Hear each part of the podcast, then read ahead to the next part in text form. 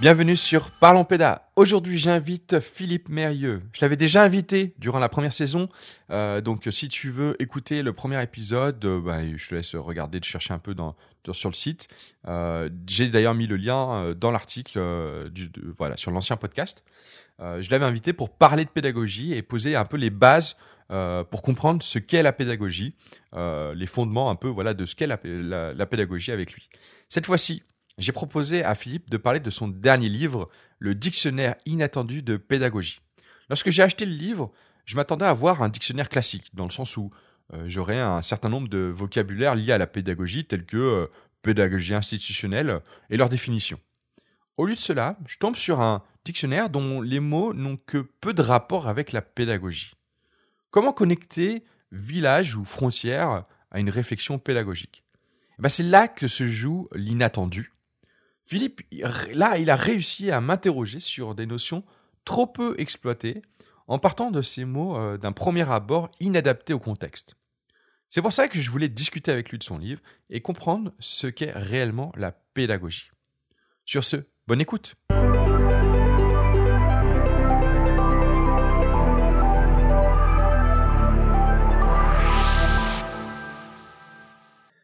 Bonjour Philippe, merci d'avoir encore une fois accepté l'invitation. Ça fait vraiment plaisir de, te revoir euh, ici. Euh, alors pour euh, les personnes qui n'ont pas pu écouter le premier épisode, est-ce que rapidement, mais vraiment rapidement, parce que s'ils veulent vraiment en savoir plus, ben, ils, ont qu'à écouter le premier, le premier épisode avec toi, est-ce que tu pourrais te présenter? Alors moi je suis Philippe Mérieux, je suis à l'origine un enseignant, enseignant du second degré et du premier degré. Je suis quelqu'un qui euh, s'est trouvé confronté assez vite à des élèves un peu compliqués, un peu difficiles, qui s'est demandé comment travailler avec eux et qui progressivement s'est engagé dans la recherche. Recherche en éducation, recherche en pédagogie. Voilà, j'ai été à la fois un chercheur et un militant pédagogique. Je reste un chercheur pédagogique et un militant, puisque euh, à la fois je poursuis mes travaux de recherche et puis je, je préside les CMEA, qui est un mouvement d'éducation populaire, d'éducation nouvelle, qui promeut euh, une pédagogie un peu originale, active, auprès des, enfants et avec un souci de, justice sociale. Alors si je t'ai invité aujourd'hui, c'est parce que tu as sorti un livre qui s'appelle Le Dictionnaire inattendu euh, de pédagogie. Et pour commencer, euh, ben, je te propose qu'on donne chacun son avis sur ton livre. Parce que bon, moi je l'ai lu, et j'ai euh, forcément bon, euh, voilà apprécié certaines choses. Et puis euh, toi tu l'as écrit et j'imagine que forcément il y a des choses aussi que tu apprécies par rapport à ton livre. Et puis je te propose ben, que je commence puis après que tu que tu donnes ton avis si ça te va. Avec plaisir. Alors je, je, je vais commencer tout suite en disant j'ai beaucoup aimé j'ai beaucoup aimé lire ce livre. Alors pourquoi?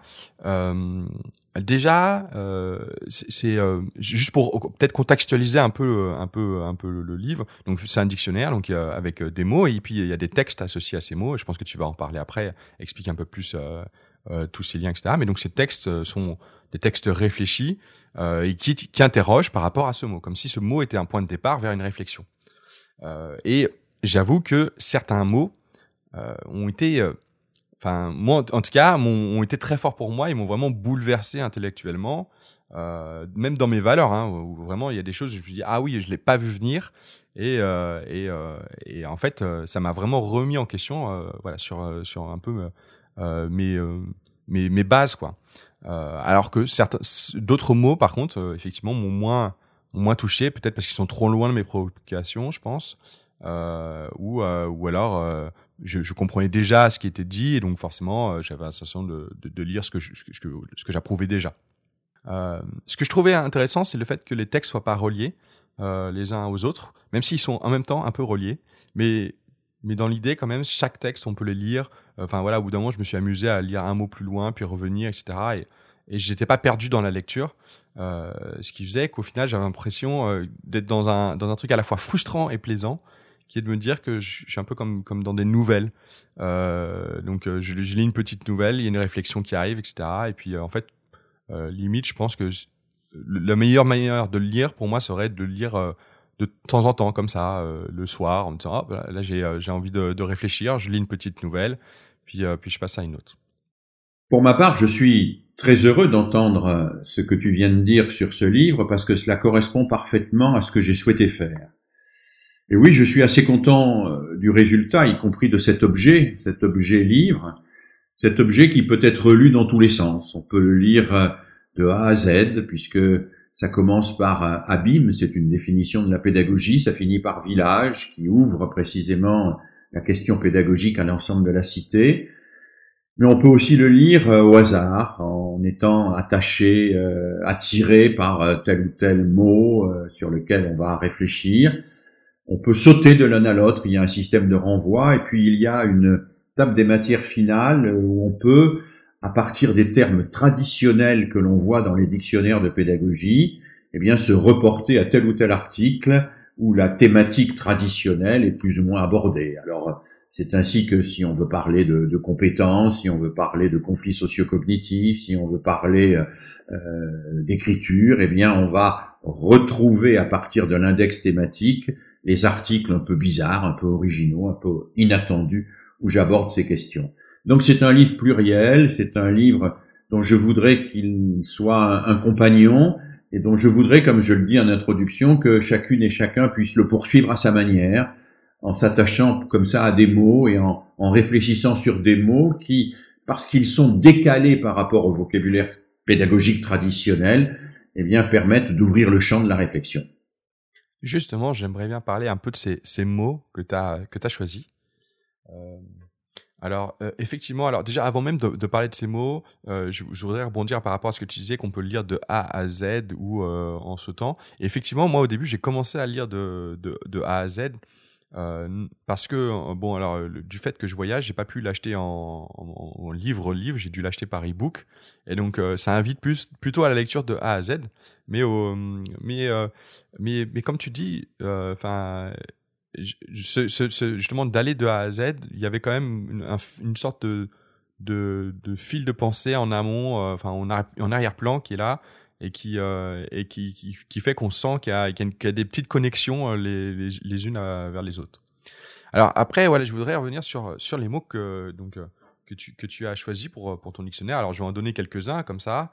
Euh, tu as alors curseur, euh, cinématographe, euh, catéchisme, euh, émotion, j'en ai pas mal encore, hein, interpréter, médecine, tous ces mots, effectivement, pour moi, quand, quand je les situe, je les situe pas forcément comme des mots qui sont liés à la pédagogie. et pourtant, et pourtant, dans la réflexion, ça va pleinement dedans. Pourquoi ce choix? Parce que je pense que l'éducation, c'est de tous les instants. C'est global et c'est de tous les instants, et qu'il ne faut pas limiter l'éducation ni à l'institution scolaire, ni même à l'institution familiale, ni même simplement au loisir. Tout est éducatif pour un enfant. Un enfant arrive dans le monde, et tout ce qu'il voit contribue à son éducation. Le milieu dans lequel il vit contribue à son éducation. Et si je consacre, par exemple, un très long chapitre, une très longue entrée à, télécommande, c'est parce que je trouve que l'usage de la télécommande à travers ses multiples avatars, jusqu'au téléphone portable le plus sophistiqué, eh bien, ça contribue euh, à l'éducation de l'enfant. Les objets qu'on lui met entre les mains euh, ne sont jamais innocents euh, en matière d'éducation et, j'ai voulu montrer que il fallait se poser les problèmes éducatifs, pédagogiques, à la fois bien sûr dans les institutions qui sont dédiées à l'éducation, mais plus largement. La ville, elle peut être éducative ou pas. Et déjà, le, philosophe et anarchiste Proudhon, il y a quelques années, quelques, un peu plus de quelques années même, disait que une ville était éducative ne serait-ce que par la largeur de ses trottoirs, euh, selon que les enfants pouvaient y courir ou pas. On pourrait ajouter qu'une ville est éducative selon qu'elle met à disposition des enfants des tourniquets et des toboggans d'un côté, ou plutôt des terrains d'aventure de l'autre. On pourrait dire aussi que euh, l'ensemble des activités d'un enfant dans sa journée, eh bien, va être décisive euh, pour euh, contribuer à, lui permettre de s'approprier le monde et de devenir de plus en plus libre et autonome dans ce monde. Donc oui, j'ai voulu être radicalement décalé. Et puis si j'ai voulu être décalé aussi, c'est parce que l'éducation, elle nous prend en quelque sorte là où on l'attend pas. Euh, si chacun d'entre nous se souvient de ce qu'il a marqué dans son enfance, dans sa jeunesse, eh bien c'est souvent des anecdotes, des événements, parfois un mot, une parole, un geste, qui n'était pas délibérément destiné à nous éduquer, mais qui a été très déterminant dans notre manière de voir le monde et de grandir. Et c'est ce que je voudrais faire comprendre aux adultes, c'est que on ne peut pas se débarrasser de l'éducation en organisant des institutions éducatives avec des temps où on dirait l'éducation, elle commence là à 8 heures en cours de ceci, elle finit à 8h55, et puis il y a une pause euh, où il n'y a pas d'éducation, et puis là, euh, on repart à 9h05, et puis on fait une heure de géographie, où là, il y aura de l'éducation. Non, ce qui se passe dans la pause, c'est aussi éducatif, ce qui se passe avant la pause, c'est éducatif, ce qui se passe dans le trajet entre la maison et l'école est éducatif. Je consacre un article au trajet, c'est un article euh, qui, qui m'est venu euh, au moment des confinements, au moment où précisément il n'y avait plus de trajet pour aller à l'école, et où en discutant avec des enfants, avec des élèves, mais aussi en observant comment je fonctionnais moi-même, j'ai pu découvrir à quel point le trajet qui me faisait sortir de chez moi pour aller ailleurs était nécessaire pour me permettre d'entrer dans un autre monde, de sortir de mes préoccupations et d'accéder à de nouveaux savoirs. Et ça m'a intéressé euh, de découvrir que quand je parlais avec des élèves, ils me disaient eux aussi que euh, le trajet leur manquait. Parce que le trajet, ce qui fait qu'on se déplace de sa maison à l'école et qu'on se déplace physiquement de sa maison à l'école, ça a un impact éducatif. Ça veut dire qu'on sort de son univers familial pour accéder à un autre type d'univers. Et tout ce qui se passe dans ce trajet, c'est à la fois matériel et symbolique. Et l'enfant qui n'a pas encore construit la pensée symbolique d'une manière élaborée, il a d'autant plus besoin du matériel, du déplacement physique, pour accéder au déplacement psychique que requiert l'apprentissage. Alors c'est ça, c'est rigolo parce que tu, ça me rappelle un, un des textes que tu, euh, alors je sais plus quel mot, mais où tu parles de la jungle, tu parles, euh, enfin, en gros du concombre, euh, euh, je sais plus les trois termes exactement, mais euh, où tu donnes ces espaces où, où on va en fonction de là où on est. C'est arpenter, c'est l'arpentage. Quand j'explique que, que l'enfant doit arpenter le monde, doit découvrir le monde, et que cet arpentage est, essentiel, qu'il va d'abord observer le monde des adultes, qu'il va y faire des excursions, puis ensuite qu'il va y faire des explorations. Et, je m'intéresse beaucoup à cette question parce qu'elle renvoie à un problème pédagogique fondamental qui est celui de la frontière. Euh, la, la, frontière, c'est une question qui a toujours préoccupé les pédagogues, qui a fait débat d'une manière très polémique à certains moments, mais qui n'est jamais traitée d'une manière suffisamment sérieuse. Alors, euh, c'est quoi la frontière? C'est par exemple euh, le jour de nos 18 ans. Voilà, le jour de nos 18 ans, on est supposé dans la nuit de nos 18 ans recevoir une espèce de, de Saint-Esprit civique qui fait que la veille, on n'était pas en mesure de voter ou d'être responsable et que le lendemain, on est en mesure de l'être. Alors qu'est-ce qui se passe dans la nuit de nos 18 ans? Évidemment rien. La frontière est arbitraire. D'ailleurs, on sait bien que des enfants à 14 ans peuvent être capables de voter et des adultes à 55 peuvent ne rien comprendre à la manière dont ils votent. Mais il y a des frontières qui sont imposées par l'organisation sociale et qui sont nécessaires à cette organisation sociale. Mais alors, Comment on fait franchir la frontière? Comment on, passe d'un état à un autre, de l'état d'enfant à l'état d'adulte, de l'état d'enfant qui obéit à l'état de citoyen qui décide?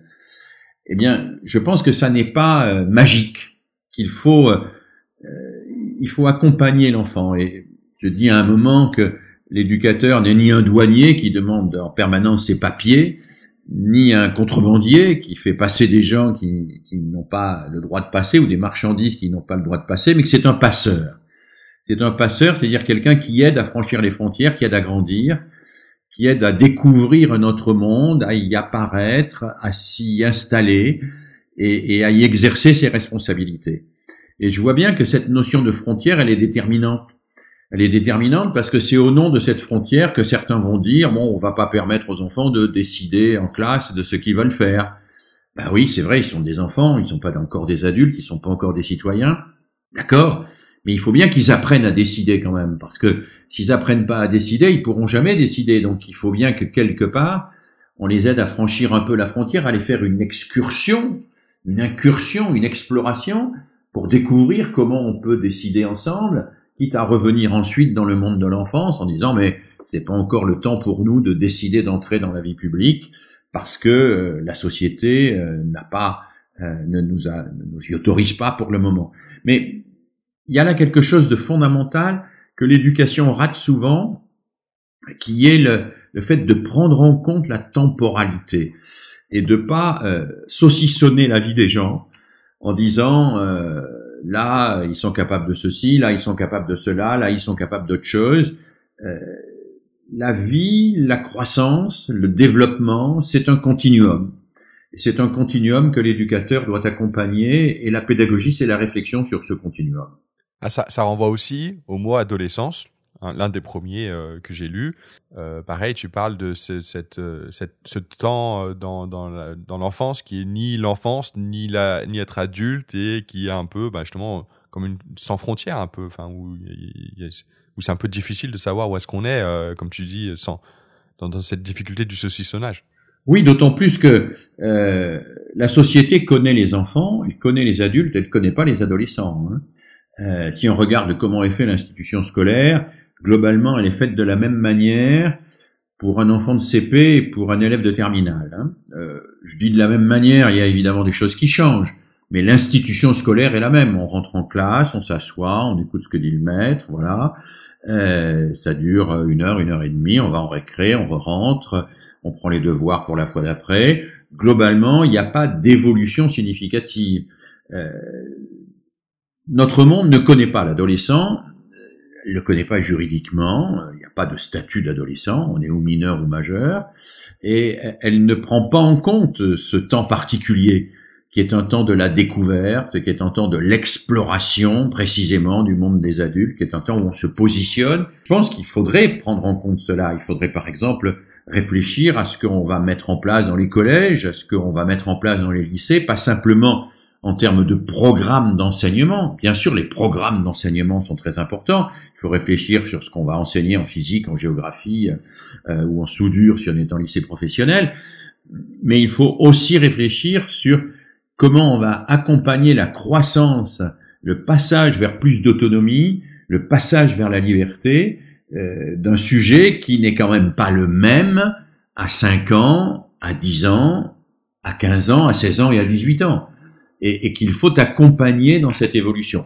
Et, et j'essaye d'expliquer comment peut se faire cet accompagnement euh, et comment on peut s'organiser à la fois dans la famille, dans l'école, dans, dans les loisirs, puisque je montre que ces trois espaces sont trois espaces fondamentaux nécessaires pour tout enfant et tout adolescent, pour lui permettre de grandir, pour lui permettre d'acquérir sa liberté, de penser par lui-même et de s'inscrire dans des groupes librement, pas dans des groupes où on sera, on obéira aveuglément à un leader charismatique, mais dans des groupes où on participera progressivement à une décision collective. Alors, par, par, rapport à ça, moi justement, ça a été euh, une des choses qui euh, qui m'avait un peu bouleversé aussi. Euh, c'est que tu disais, il faut pas du coup prendre les adolescents comme des enfants, mais il faut pas non plus les prendre pour des adultes. Oui, bien sûr. Et c'est vrai, et c'est vrai que moi, du coup, dans mes valeurs, j'étais là, bah, j'ai tendance à mettre justement à prendre les adolescents plus pour des adultes. Et ça m'a vachement questionné par rapport à ça. Oui, parce que l'adolescent reste très enfant à certains égards. Euh, beaucoup d'adultes aussi restent très enfants mais, nous avons tendance parfois à, à surestimer euh, l'adolescent, alors qu'il a des zones de fragilité très importantes qu'il cache, évidemment, puisque l'adolescent cache minutieusement ses zones de fragilité. Mais ces zones de fragilité nécessitent un étayage, nécessitent une présence, nécessitent une écoute, qui n'est pas celle que l'on a avec un enfant de 6 ans, mais qui est tout aussi indispensable euh, pour sa croissance que ne l'est la présence d'un adulte auprès d'un bébé ou d'un petit enfant. Donc là, on a déjà beaucoup un peu parlé de chaque mot, etc. Mais j'aimerais bien un, peu faire euh, euh un, un ensemble pour, un peu plus toi qui vas le faire que moi, mais tu vas m'aider en tout cas euh, pour comprendre un peu comment, comment, qu'est-ce qui se joue en fait dans ce dictionnaire. je te propose de reprendre le mot photocopieuse, qui est un des mots donc voilà du livre, qui pour moi je dis mais pourquoi j'ai le mot photocopieuse euh, dans ce livre? Est-ce que tu pourrais un peu euh, réexpliquer la réflexion que tu as associée à ce mot? Comment, quelle a été la démarche? Comment comment tu as fait pour arriver jusqu'à ce texte réfléchi autour de la photocopieuse? Oh, le point de départ est très simple. Le point de départ, c'est euh, mes enfants, mes petits-enfants, les enfants que je connais autour de moi, les écoles dans lesquelles je vais, et où je vois que les cahiers des élèves ne sont constitués dans l'immense majorité des cas que de photocopies collées, avec euh, des dessins à faire, avec des phrases à compléter, avec des cases à cocher, etc. Et, et je me suis dit, mais il y a quelque chose qui est en train d'évoluer là, ça, ça change radicalement euh, les techniques de travail euh, traditionnelles. Qu'est-ce que ça peut bien signifier? Moi, je suis assez adepte de ce que Régis Debray a fondé et qu'il appelle la médiologie. C'est la médiologie, c'est la réflexion sur euh, la façon dont les objets, quand ils interviennent dans notre vie, changent nos comportements et changent même notre mode de pensée. Hein, Régis Debray montre que bah, l'apparition de la roue, ça va pas simplement aider à, à, faire rouler plus vite euh, ou à faire avancer plus vite un certain nombre de véhicules, mais ça a changé euh, le rapport, euh, les rapports dominants-dominés, l'organisation de la ville et de la campagne, etc. Et je pense que la photocopieuse change le métier d'enseignant. L'apparition de la photocopieuse, ça peut d'un côté nous amener vers un usage intelligent, sérieux, et d'un autre côté vers un usage qui va rabattre tous les exercices scolaires vers des procédures euh, formalisées et, et, et ne pas permettre l'accès à l'écriture personnelle dans ce que ça a de, de nécessaire pour euh, la croissance et le développement d'un enfant. Alors, j'essaye de montrer, mais ce serait peut-être un peu long de le développer, que euh, dans la classe que j'ai vécue moi, il y a donc très longtemps, hein, il y a 65 ans, dans la classe que j'ai vécue moi, il y avait le tableau, le cahier et le livre. Le tableau, c'était là où écrivait l'enseignant, le cahier, là où j'écrivais moi, et le livre, euh, c'était euh, les textes, les grands textes ou les textes des manuels qui étaient mis à ma disposition. Et, je crois que je me suis formé parce que j'étais dans une sorte d'interaction entre les trois, que je regardais ce qui était écrit au tableau, que je le recopiais, que euh, je le complétais, que je le comparais avec ce qui était écrit dans le livre, etc. Et j'observe, quand je regarde comment travaillent les enfants sur des photocopies, que la photocopie se substitue à ce dialogue entre différentes sources, ça devient, ça aplatit l'ensemble, et ça ne permet pas nécessairement de d'entrer dans l'apprentissage de l'expression personnelle. Voilà. Alors, je ne vais pas trop rentrer dans les détails. Il y a des enquêtes, je cite quelques enquêtes qui, qui montrent qu'effectivement, ça a modifié profondément à la fois les pratiques enseignantes, mais aussi les apprentissages des élèves. Donc, je ne suis pas du tout hostile à la photocopieuse, bien évidemment. Euh, je pense que tous les objets sont, comme le disait Bernard Stiegler, des pharmacones. Vous savez, la pharmacone, c'est ce que c'est le nom que Platon donne euh, à, tous les médicaments, toutes les pharmacies. Euh, il prend l'exemple de la digitaline, qui est une plante qui, à, à petite dose, peut soigner, mais à une autre dose peut tuer. Eh bien, je pense que les objets, c'est vrai de la photocopieuse comme de l'ordinateur, j'essaye de montrer d'ailleurs que l'ordinateur est un prolongement technique de la photocopieuse, euh, mais j'en dis pas plus, les gens que ça intéresse pourront lire cela. Je montre que l'ordinateur, comme la photocopieuse ou comme le téléphone portable, c'est un pharmacone, c'est-à-dire que selon l'usage que l'on en fait, ça peut être quelque chose de, fabuleux, de fantastique, ou ça peut au contraire tuer l'intelligence, tuer la socialisation, tuer la réflexion, tuer la capacité d'accéder à l'esprit critique. Alors c'est vrai qu'au début, moi quand je le lisais, j'étais en train de me dire que j'avais sensation que tu étais contre la photocopieuse. Et puis au fur et à mesure, je vois qu'en fait, c'est plus subtil que ça, y euh, y a, que ça va, que, tu expliques aussi les, en quoi la photocopieuse, elle peut servir. Mais que euh, du coup, c'est juste euh, une balance qu'il faut avoir, comme tu dis, où il faut, à petite dose, ça fonctionne, et à grande dose, c'est limitant. C'est vrai, c'est vrai. Je retrouve là un mot qui est un mot qui m'est très cher et auquel je consacre un très long article, qui est le mot curseur. Euh, je pense qu'aujourd'hui, si on veut comprendre le métier de l'enseignant dans sa complexité, il faut le comprendre comme la capacité à, à ajuster et à déplacer le curseur au bon moment, au bon endroit. Euh, J'essaye de montrer que l'enseignant est pris entre euh, la nécessité de programmer, il faut programmer les choses quasiment euh, cinq minutes par cinq minutes, parfois même encore plus, mais aussi que l'enseignant doit être capable de saisir l'événement imprévu, euh, de s'interrompre parce qu'un élève n'a pas compris ou parce qu'un élève pose une question qui n'était pas prévue ou parce qu'un élève demande un exemple et qu'il faut le trouver et qu'on l'a pas sous la main.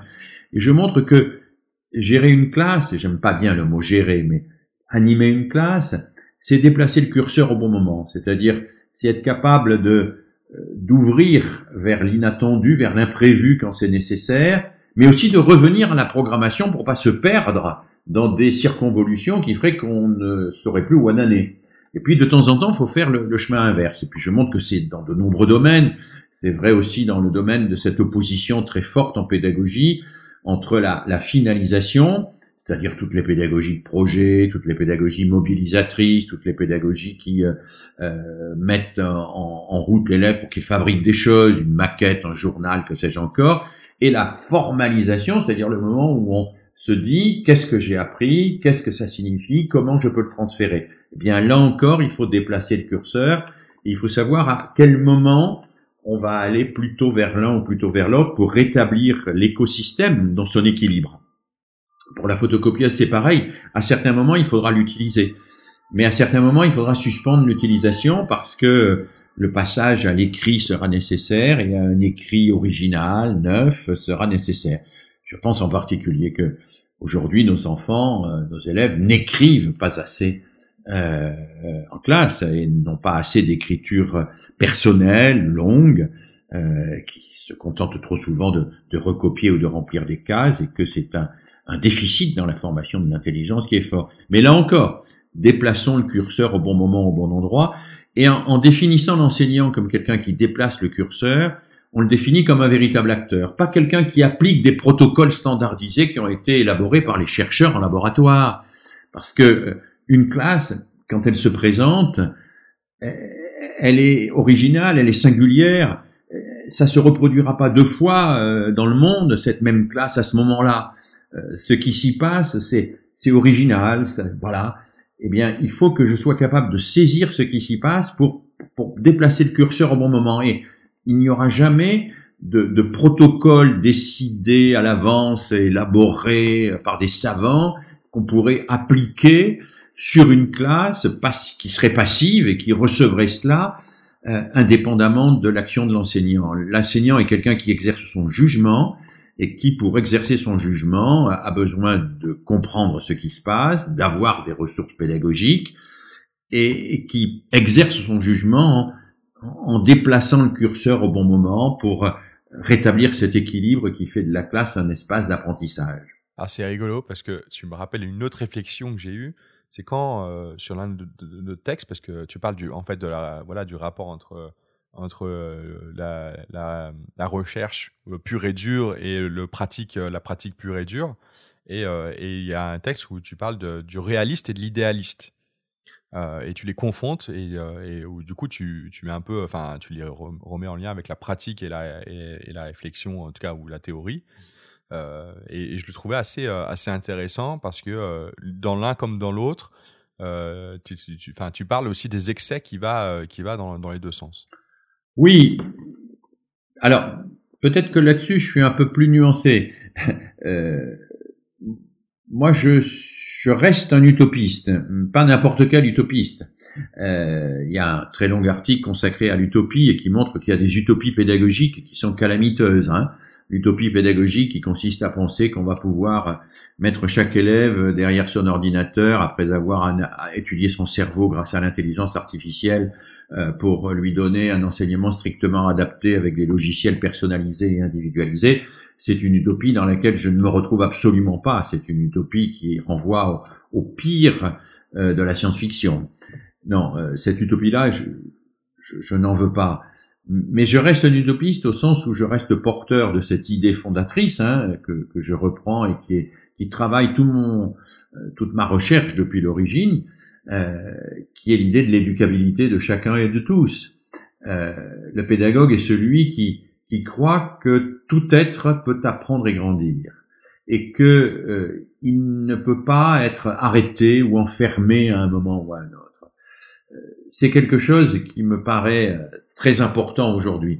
Il y a un article qui s'appelle Dépistage, hein, où je, je montre les, les effets ravageurs du dépistage dès lors que ce dépistage ne s'appuie pas sur les aspects positifs de quelqu'un, mais pointe exclusivement ses déficits, ses dysfonctionnements, le catégorise et souvent l'enferme dans ceux dont on prétend l'émanciper, dont on prétend le délivrer.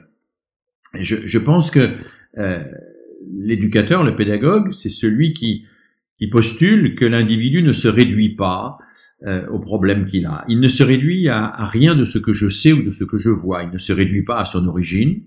Il ne se réduit pas à ses symptômes, euh, même s'il en a et si ses symptômes sont graves, s'il est dissocié, euh, s'il souffre, euh, il est un peu plus que cela. Il ne se réduit pas à, à, son sexe, il ne se réduit pas euh, à son appartenance sociale, communautaire je pense que le pari que fait le pédagogue, c'est que tout être déborde de la définition qu'on peut en faire, et que c'est ce débord-là dans lequel euh, nous devons parier, parce que c'est grâce à cela qu'il peut progresser. Voilà.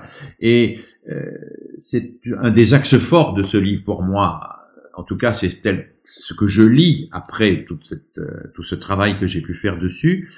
C'est le rejet de toute forme de ce que j'appelle l'essentialisation.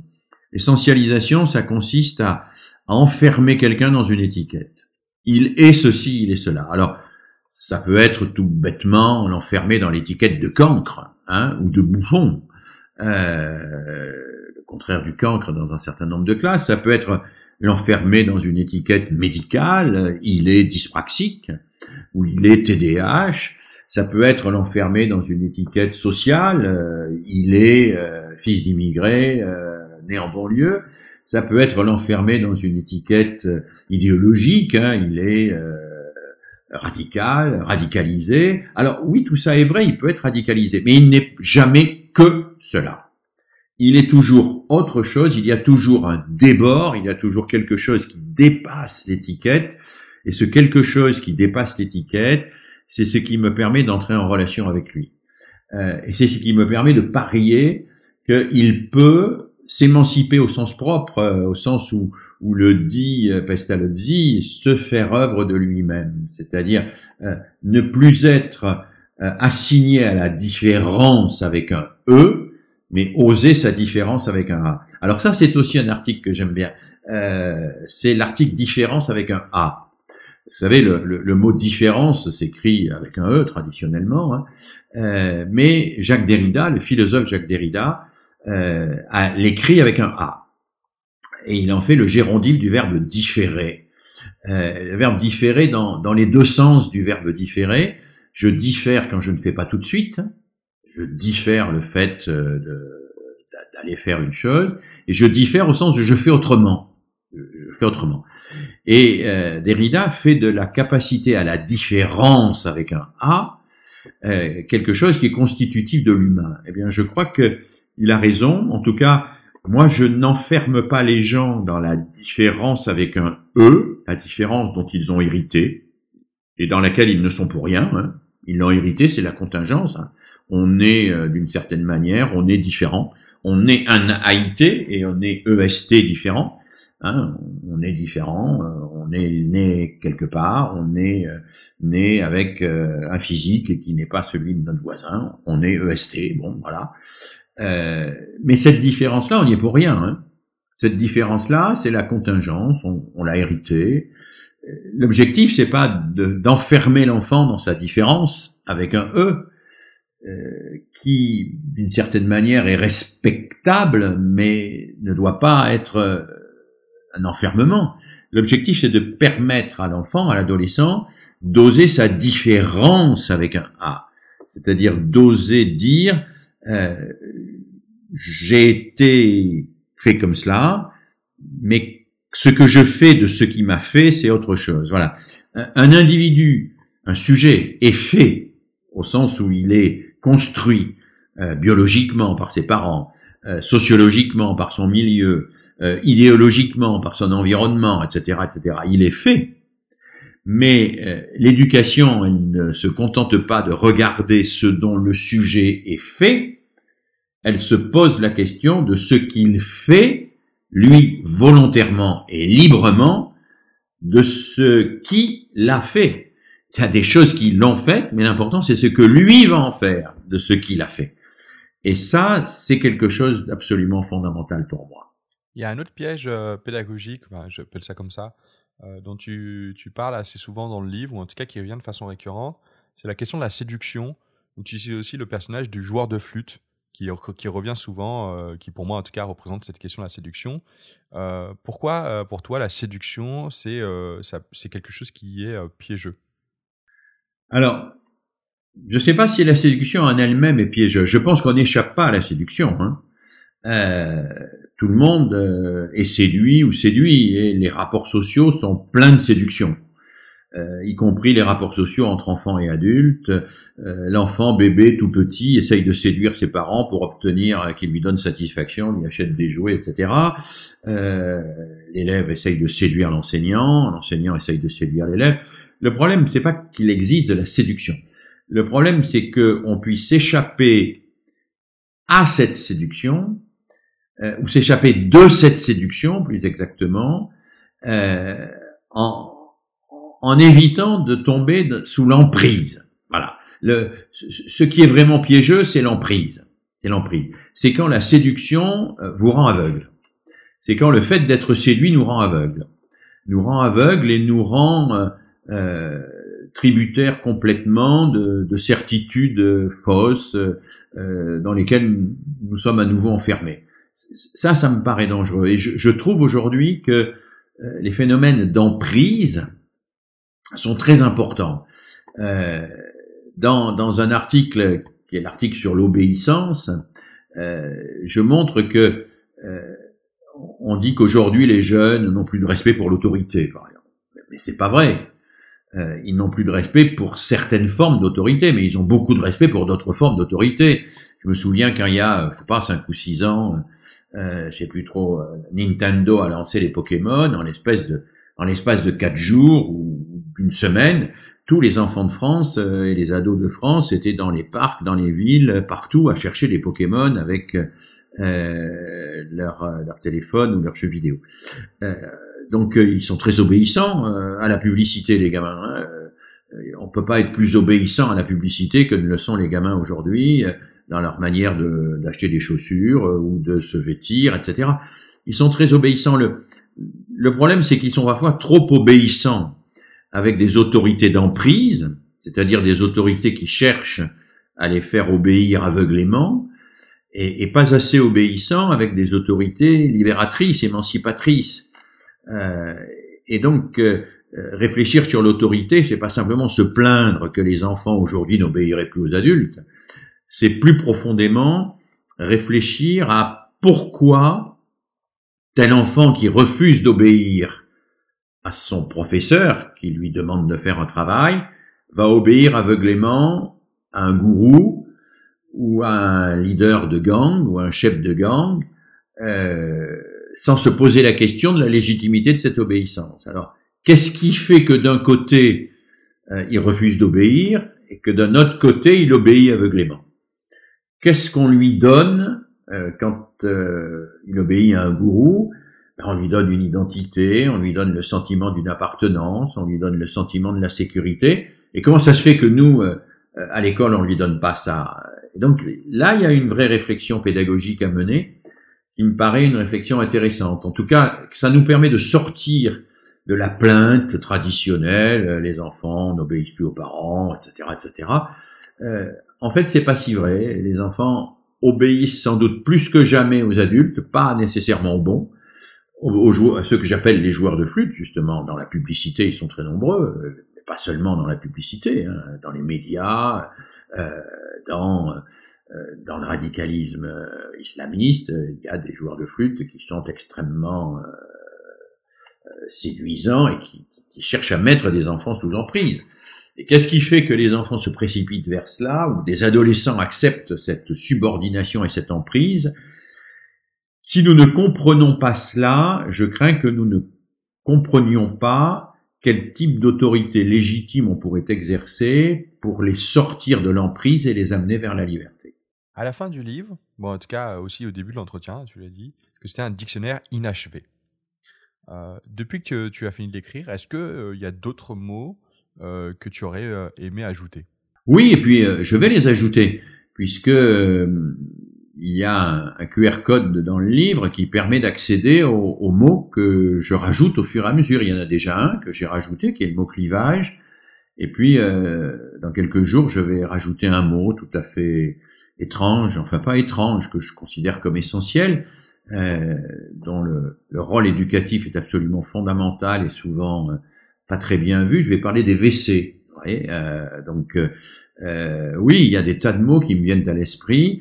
Et donc je pense qu'ils ont un impact éducatif. Alors il est inachevé pour moi, et je vais continuer à alimenter euh, euh, ainsi euh, le site du livre en rajoutant des articles de, régulièrement, mais surtout il est inachevé pour le lecteur, parce que mon objectif, c'est pour ça que ça se veut aussi un livre de pédagogie, mon objectif c'est que le lecteur prenne cette habitude de temps en temps, pas systématiquement, mais de poser des questions éducatives à travers des entrées un peu inattendues, à travers des entrées qui sont pas celles que l'on euh, euh, utilise habituellement dans les lieux de formation, dans les revues pédagogiques, dans les instructions ministérielles, pour euh, pour décaler, pour voir, parce que ça permet de voir autrement.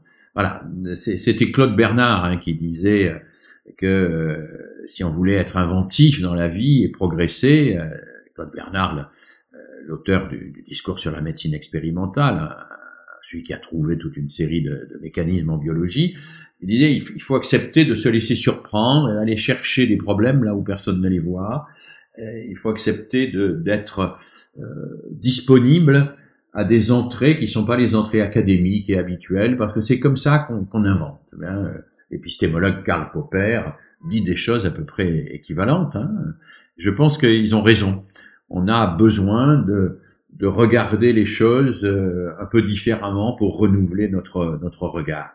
Et c'est en ce sens que j'aimerais que ce dictionnaire non seulement soit lu, évidemment quand on écrit on aime toujours être lu, mais que il déclenche des envies euh, chez certains lecteurs euh, de rédiger ou de penser mentalement ou, réellement à des entrées originales, nouvelles, auquel je n'ai pas pensé, mais qui, serait une manière de réinterroger l'activité éducative.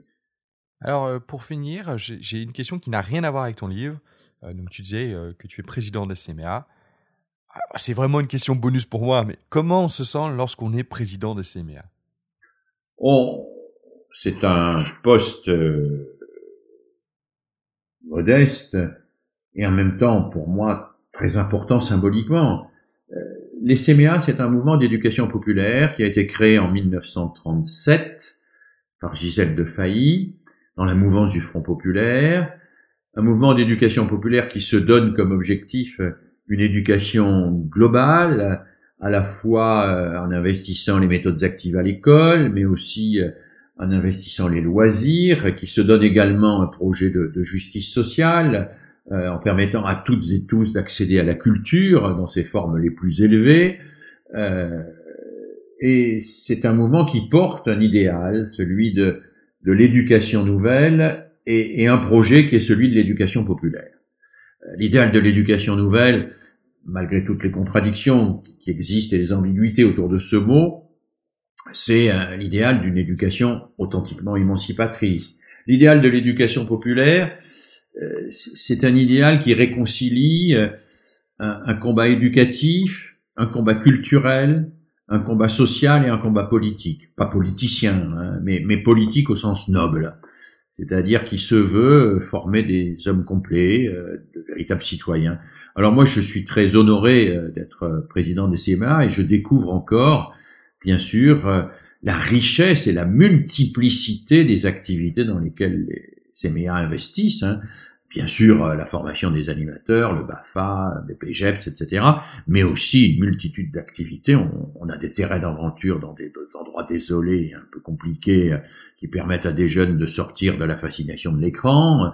On a euh, des petits bus qui vont apprendre l'informatique dans les bidonvilles ici ou là, et permettre aux gens de faire valoir leurs droits sociaux. On a des formations de travailleurs sociaux. On a toute une série d'opérations d'éducation à l'image. On accompagne les jeunes les plus en difficulté aux, festivals les plus importants, à Avignon, euh, pour le théâtre euh, et dans d'autres festivals. On, a une multitude de, de, de terrains et de champs d'intervention qui rejoignent tous cette idée. Euh, au fond, tout être est éducable, tout être peut accéder à, à, la culture dans ce cas-là de plus émancipateur, et, et cette culture est, est, génératrice de solidarité si on si on en fait un, un, moyen pour réunir les personnes et non pas pour les mettre en concurrence les unes avec les autres. Donc, comment je me sens? Je me sens euh, petit dans une institution qui a une longue histoire déjà et qui a un beau projet, et je me sens heureux d'accompagner euh, des militantes, des militants, des permanentes et des permanents à, avancer euh, vers une société plus plus émancipée, plus solidaire. On va attaquer les, questions de la fin, qui sont. Euh, alors la première, c'est euh, que tu racontes une anecdote sur euh, quelque chose qui t'est arrivé, bon, soit par rapport à ton dictionnaire, soit dans le milieu des CMA, enfin voilà, ou dans la recherche, à toi de voir, et un peu ce que tu en as compris de, de cette anecdote. Qu'est-ce que as, qu'est-ce que ça t'a appris? Ouais, parmi les les rencontres qui m'ont marqué au cours de la rédaction de mon livre, celle qui me vient à l'esprit le plus spontanément, c'est cette rencontre euh, dans une école de la Drôme entre euh, une classe, une classe de CE2, CM1, CM2, avec des artisans, des artisans euh, menuisiers, avec lesquels cette classe travaillait régulièrement, presque une après-midi par semaine deux heures par semaine. Ce que j'ai vu là était assez fabuleux pour moi, parce que euh, ces artisans, pour beaucoup retraités, mais pas tous, euh, travaillaient avec les enfants à, fabriquer des objets. Et j'ai vu des enfants qui, dans la classe, étaient euh, insupportables, chahuteurs, tenaient pas en place, incapables de fixer leur attention. J'ai vu ces élèves euh, travailler avec ces artisans d'une manière extraordinairement attentive, suivie euh, et même perfectionniste. Euh, ces mêmes élèves que je voyais en classe bâcler leur travail, je les ai vus là être plus exigeants parfois sur la finition du tabouret qu'ils étaient en train de faire, que les artisans avec lesquels il travaillait. Et ça, ça m'a, ça m'a frappé et ça m'a appris quelque chose de fort que je pressentais mais que j'ai découvert là de manière encore plus forte. Euh, ça m'a appris que l'éducation peut s'effectuer dans ce compagnonnage entre les générations, que ce compagnonnage probablement nous l'avons un peu perdu euh, depuis quelques années, qu'il est peut-être intéressant de le retrouver, et qu'il est peut-être intéressant de mettre ces jeunes en contact avec euh, des choses à fabriquer concrètement, parce que ils éprouveront là une sorte de, comment dire, d'exigence de la matière qui leur fera un peu en rabattre de leur prétention à la toute-puissance et qui leur fera découvrir que faire, c'est faire avec, que faire, ça demande des efforts, mais que ça comporte des, récompense extraordinaire, qu'on peut être fier de ce que l'on a fait, et que euh, ce qui anime, ce que les humains ont de mieux pour animer leur activité, dans toute chose, c'est l'exigence. Voilà. Euh, et j'ai vu ces, ces, jeunes qui n'avaient pas du tout d'exigence dans leur travail scolaire découvrir l'exigence dans ce rapport avec ces artisans. Et j'ai vu bien sûr comment l'enseignant, les enseignants, puisqu'ils étaient deux dans cette opération, étaient capables de, de, de, de réutiliser cette exigence et de changer radicalement le rapport euh, de leurs élèves au travail scolaire pour en faire un travail euh, au sein duquel ils mettent en œuvre une véritable et authentique exigence. Voilà, ça c'est une rencontre euh, que j'ai beaucoup aimée et cette cette chose un peu étonnante, euh, ce, travail d'élèves avec des, des, artisans menuisiers deux heures par semaine, ça m'est apparu tout à coup comme révélateur de, de possibilités éducatives infinies et, pas suffisamment exploitées. Alors on peut euh, bien évidemment acheter ton livre Le dictionnaire inattendu de pédagogie via, j'imagine un peu partout. ou, est-ce que est-ce que est-ce que tu conseilles on, peut l'acheter chez tous les libraires indépendants. Je préfère qu'on ne l'achète pas chez Amazon parce que les libraires indépendants ont besoin de vivre et que ce sont des gens qui font bien leur travail. Voilà. Et puis on peut éventuellement l'acheter directement sur le site de l'éditeur qui s'appelle ESF Sciences Humaines. Je, je mettrai euh, dans, je mettrai dans, dans l'article.